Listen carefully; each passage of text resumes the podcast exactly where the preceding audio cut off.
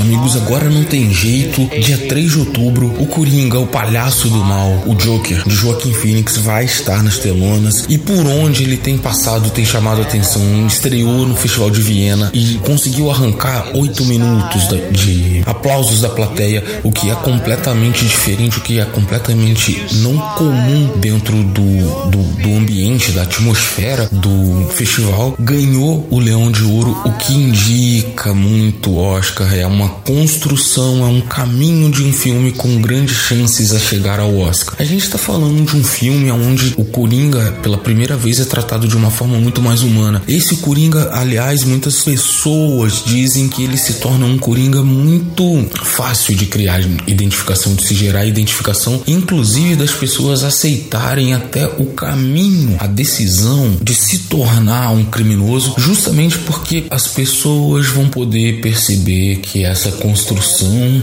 do Coringa não foi química e fictícia como nas histórias antigas, como na origem primária que a gente teve nas telas lá atrás com o filme do Burton, que era o Michael Keaton, Michael Keaton era Batman, era um Coringa que estava já ligado ao universo do Batman e foi criado dessa forma fictícia. E isso fez com que as pessoas se acostumassem muito com essa história. Eu, por exemplo, era um camarada que acreditava muito que essa era a única origem do Coringa. Agora, ao notar essa origem nova, onde há uma construção psicológica de um homem perturbado mentalmente e com dificuldades sociais, com problemas sociais, de, de, de convívio social. O Arthur Fleck, o Coringa do Joaquim Phoenix, é um camarada que é extremamente angustiado não só pelos problemas psicológicos, mas sim pela frustração de ter a necessidade de trazer sorriso pro mundo e é isso que ele sente, é isso que é a vocação inicial dele e mesmo assim a todo instante isso é massacrado, isso é tolhido dele pela própria sociedade, o que gera uma frustração muito grande. Ele é um homem enquadrado num ambiente dos anos 70, finalzinho dos anos 70, começo dos anos 90, numa Gotham City muito inspirada numa Nova York daquela mesmo período, daquele mesmo período. Uma Nova York muito suja, há muita representação de lixo, inclusive, e dá para se notar isso já pelos trailers. E todo mundo que assistiu o filme fala que a Gotham de que essa Gotham do,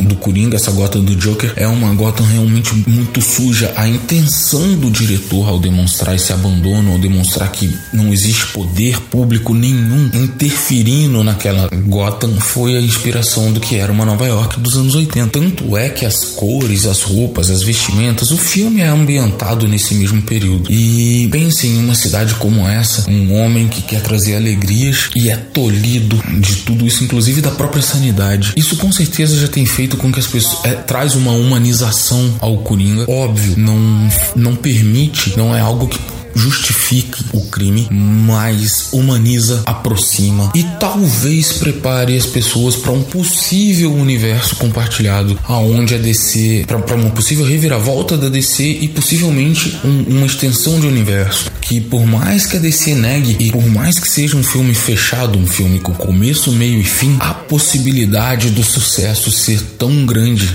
tão absurdamente grande que eu, no lugar dos executivos da DC, com certeza aproveitaria toda essa atmosfera do selo Dark. Fiquem atentos a todos os filmes que a DC for soltar com selo Dark. Apesar de serem filmes maiores para 18 anos, eu acredito que sejam filmes realmente com a cara da DC. E por isso eu acho que o vilão é que vai tirar a DC. No, no, na DC de tantos heróis, o vilão é que vai tirar a DC da crise.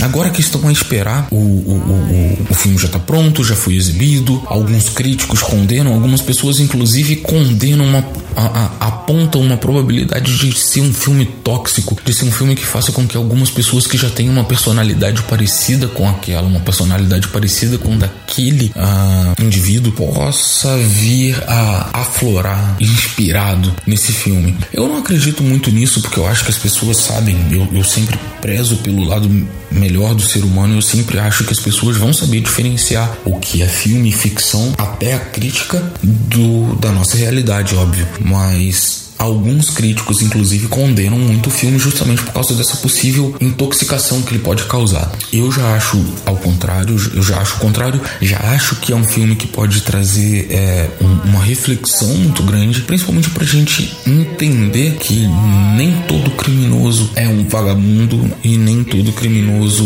não tentou.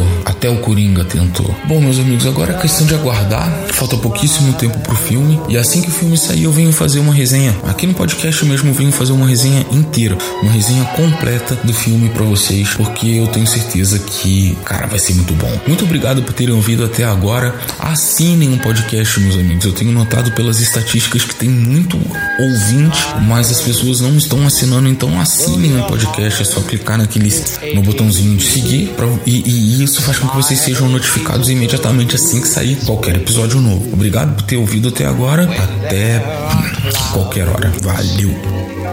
In the sky, you'll get by if you smile through your fear and sorrow. Smile and make